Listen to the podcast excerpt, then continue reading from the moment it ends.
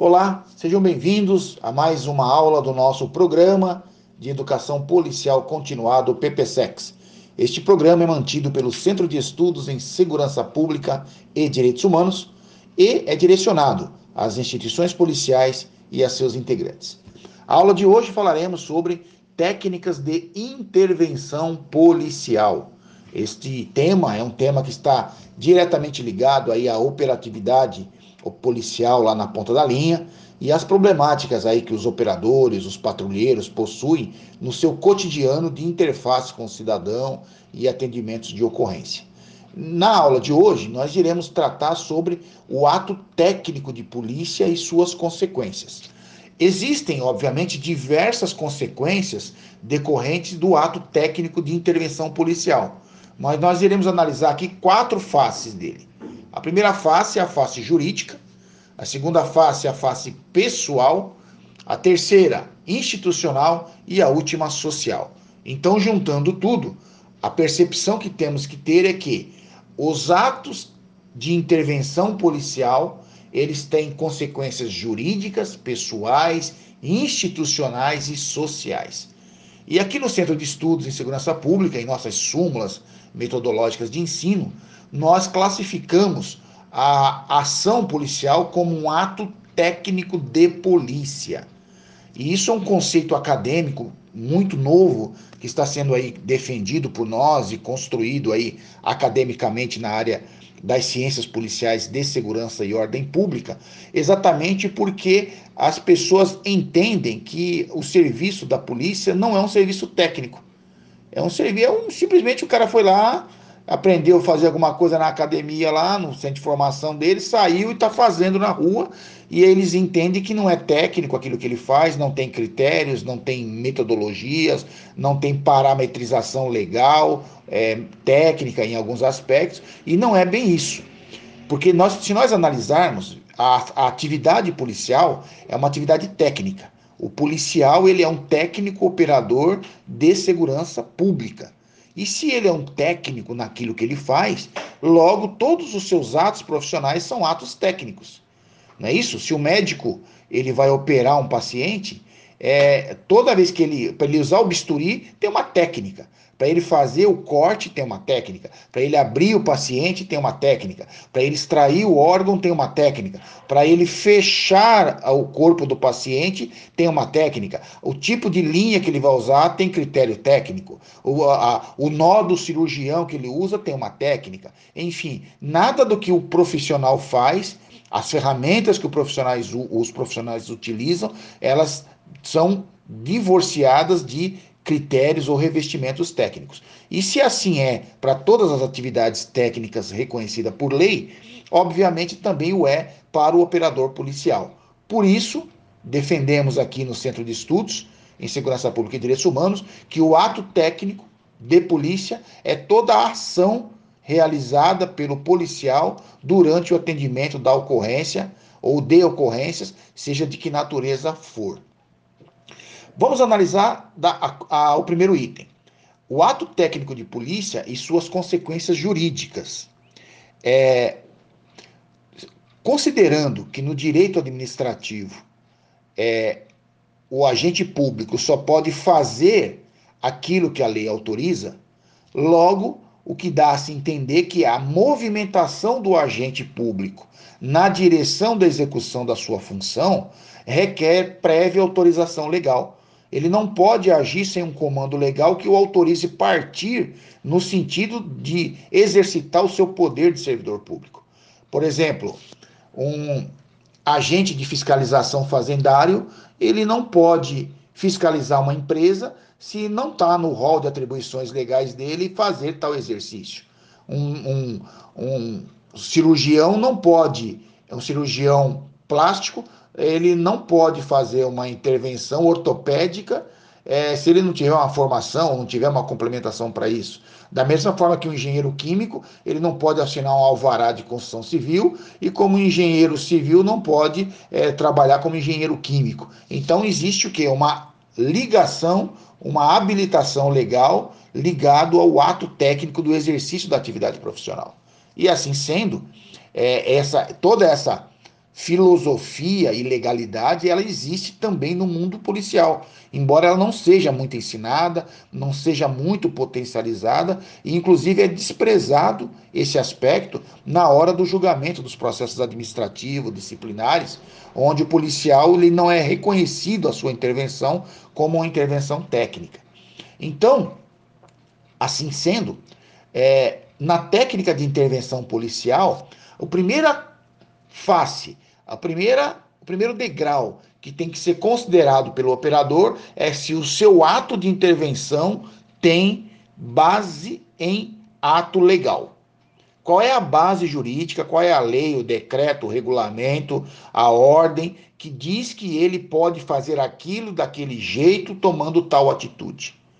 Se ele não conseguir responder a isso, todos os demais as, as, todas as demais ações que ele tomar a partir da sua intervenção são ações ilegais e que podem é, desaguar em ações contra ele mesmo por abuso de autoridade, é, por usurpação é, de função ou por é, exercício arbitrário das próprias razões ou fugindo totalmente, se distanciando totalmente do princípio da legalidade.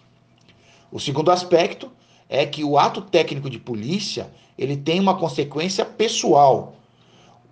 O erro policial ele tem o mesmo peso do erro médico. E eu vou dizer até mais: o erro policial tem um peso maior, porque no, na, na área médica, o Conselho Regional de Medicina ele tem toda uma estrutura jurídica, burocrática, é para analisar o, o, o, o, ato do erro, vai ter lá as penas, as sanções administrativas, terá, tem todo um sistema protetivo da categoria, é, onde se, é, se nota que muitos médicos sequer são condenados por erros muito primários, ou até erros, erros graves, em razão de todo um sistema é, legal que se constrói para proteger o profissional e a sua intervenção. E esse, essas consequências pessoais vão desde das, da, de, de, do, do profissional ser processado, ser preso, ser demitido do serviço público e até ter a sua aposentadoria cassada, é, mesmo depois de aposentado, por ato praticado quando ainda em atividade. Então, o que, que, isso, o que isso deve é, pesar na hora de análise do policial. Primeira questão: que consequência jurídica o meu ato vai me trazer? Número dois: que consequência pessoal o meu ato vai me trazer? Eu vou perder meu emprego, posso ficar preso, vou colocar minha família em sofrimento, vou ficar afastado, vou deixar de trabalhar naquilo que eu escolhi como carreira para minha vida. Enfim, é, as consequências pessoais elas são é, vão, irão lhe acompanhar por toda a vida. Então, por isso que o policial ele deve refletir muito bem na hora da sua intervenção se realmente é, o seu ato lá na frente vai encontrar amparo é, é, de proteção pessoal e de proteção legal. O terceiro aspecto é a questão do ato técnico de polícia e as suas consequências institucionais. Porque queira ou não, o policial, ele pertence a uma instituição. E essa instituição ela tem missão, tem valores, tem princípios, tem imagem, e o erro que ele fizer, o ato técnico que ele é, é, cometer é, de maneira imprópria, é, deixando, portanto, de ser ato técnico, ele tem reflex, reflexos diretos sobre a instituição. Né? E a mídia sensacionalista se vale muito disso, né, para que o erro policial seja suficiente é, para que alguém venha a público dizer que a polícia é mal treinada, que a polícia é despreparada, que o camarada é um jagunço, que ele não tem, não devia ser armado e que quem deu a arma, principalmente para as guardas municipais, né? Quando um guarda municipal erra, ele é muito mais penalizado do que qualquer outro policial, porque subentende-se no imaginário popular do, da mídia e de quem forma alguma opinião, que não conhece a instituição, acha que o guarda é despreparado para usar uma arma, é despreparado para abordar e que a consequência do ato dele, que refletiu sobre a instituição, é fruto do despreparo dele. Logo, todos os colegas deles também são despreparados e, por fim, a própria instituição é despreparada.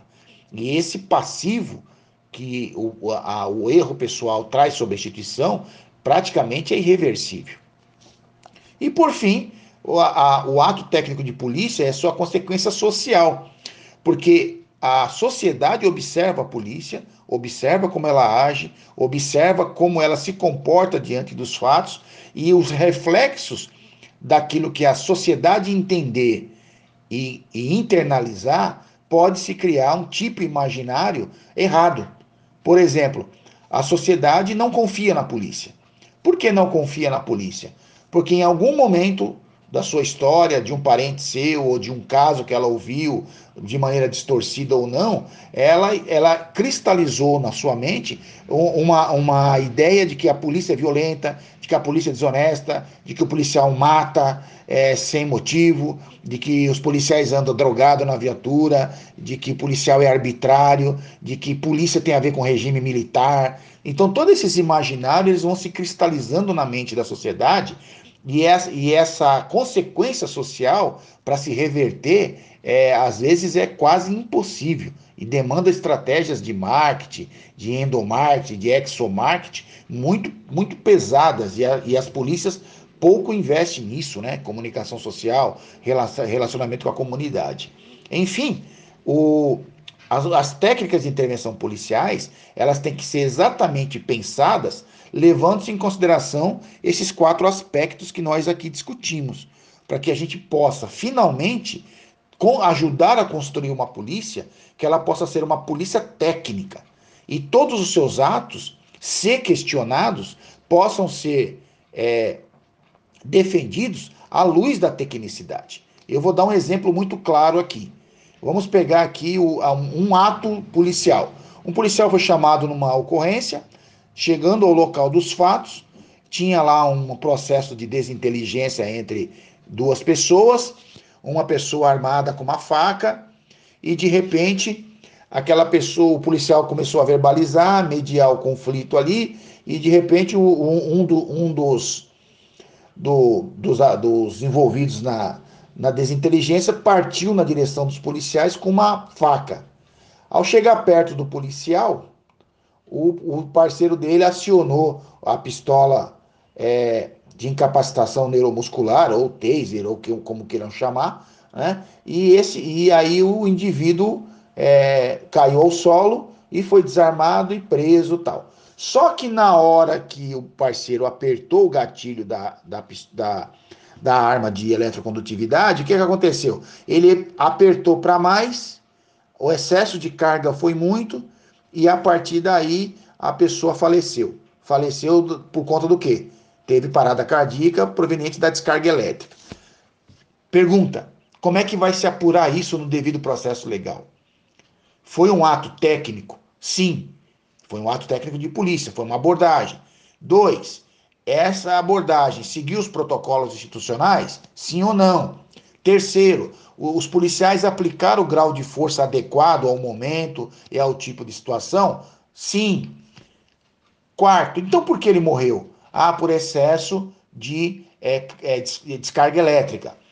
Aí a pergunta fica: se a arma, é, se, se ele estava dentro dos aspectos legais do gradiente de uso da força, se ele estava seguindo os protocolos e a utilizar essa arma, essa arma matou, o abordado, né, ou veio causar o óbito no abordado, como que ele vai poder provar de forma técnica que, de fato, a sua ação foi legítima?